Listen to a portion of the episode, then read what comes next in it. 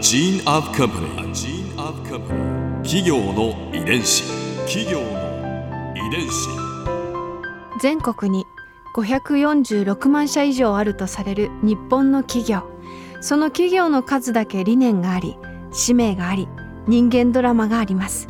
この番組ではさまざまな企業のトップや社員の方にお話を伺いながら成長する企業の DNA を解明していきます企業の遺伝子。ナビゲーターは私千葉なクララとクオン株式会社代表の武田隆さんです。武田隆です。よろしくお願いします。本日はフェスタリアホールディングス株式会社代表取締役社長貞松孝也さんをお迎えしております。どうぞよろしくお願いいたします。よろしくお願いします。今回はフェスタリアの今とこれからについて伺います企業の遺伝子。今力を入れていることにはどんなことがありますか？このウィッシュアポンナスターがですねあの世界中で今特許取ってるんですけどとにかくアメリカが取れなかったんですね。でオファーが来るのが大概国旗に星がついてる国でアメリカたくさんついてるじゃないですか。どうしてもアメリカ攻めないと最大マーケットなので、それが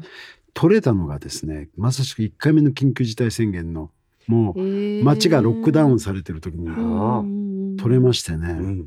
やったと思ったんですけれどやっぱりこれを世界に出すっていうのが非常に大きくて、実は2021年の4月はですね今度 GIA にこのカットが正式認定されまして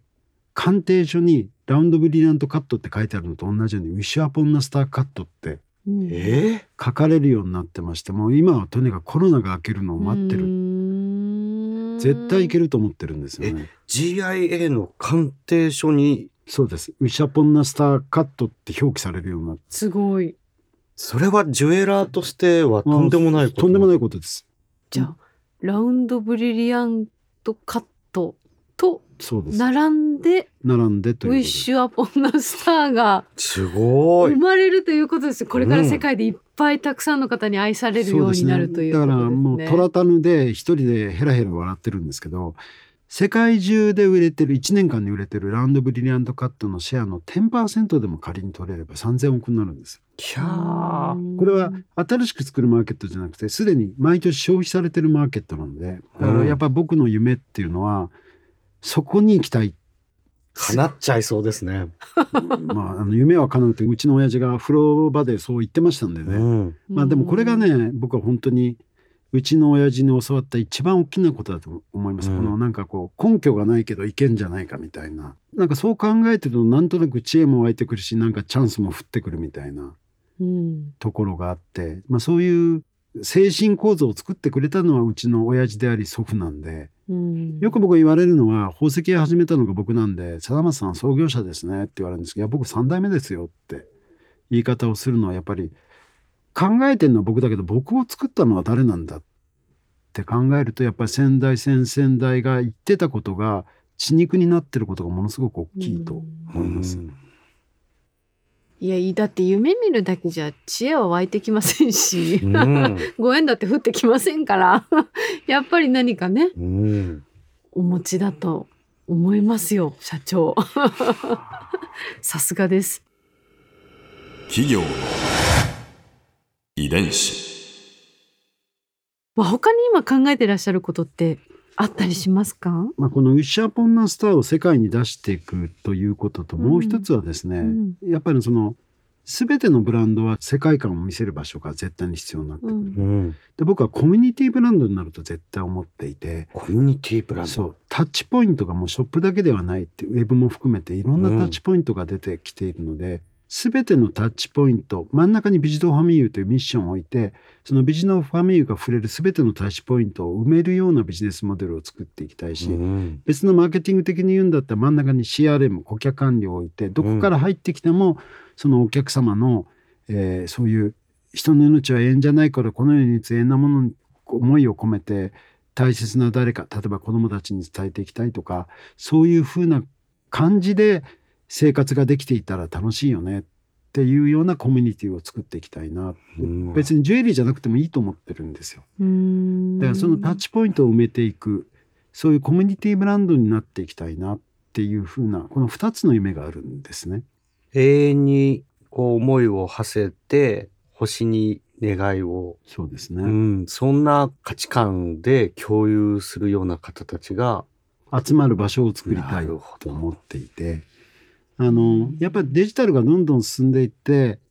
やっぱりこれからの価値っていうのは人間が人間であることの価値だと思ってるんですね。うん人だからこういうふうに考えるとか人だからこういうことを嬉しいと思うとか楽しいと思うとかやっぱりそれってやっぱりこの美術ハミユから教わってるのは自分だけじゃないんだって親がいて自分がいて子供がいて、友達がいてコミュニティがいてコミュニケーションがあるから楽しいんだって僕はそういう意味ではジュエリーがついてきた人類の歴史でジュエリーって一番長く続いてるわけです。クレオパトラの時代からやってるわけで。うん。いらんもんはまさしくうちのじいさんが言うようになくなるわけだから。やっぱりそのコミュニティとしての象徴であるジュエリー。そしてそれにまつわるそれは飲食であっても何であってもいいと思うんです、フうん。ァッションであってもいい。でもその永遠であるってことは価値があるよねっていうようなコミュニティブランドを作っていきたいなっていうのが2つ目の夢ですね。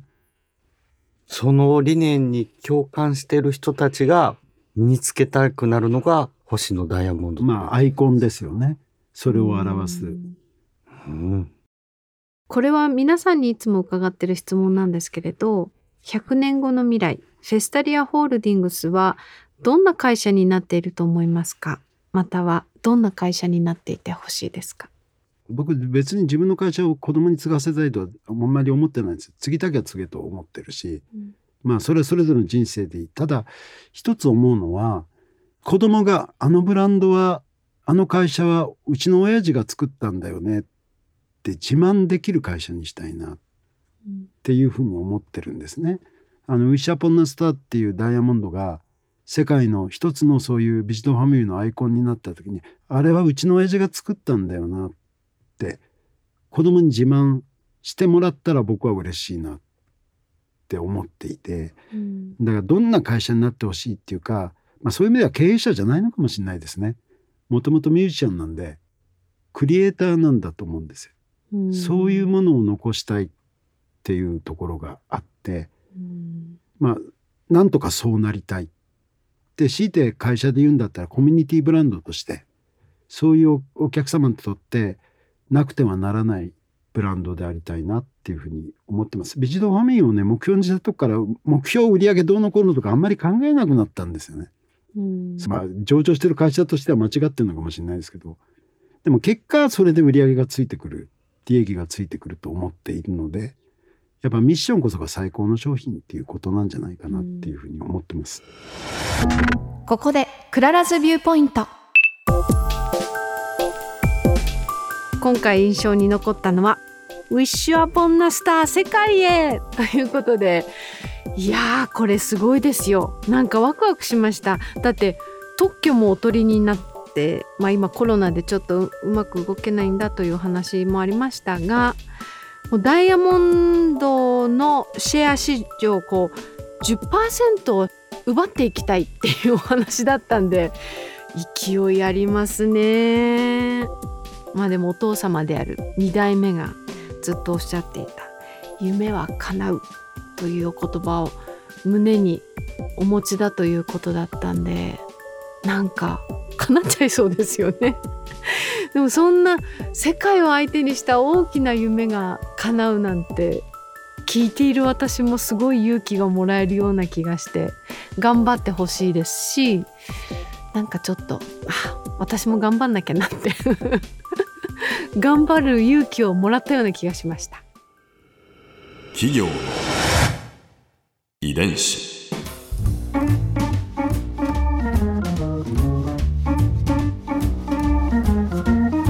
この番組はポッドキャストのほかスマートフォンタブレット向けアプリオーディでも聞くことができます。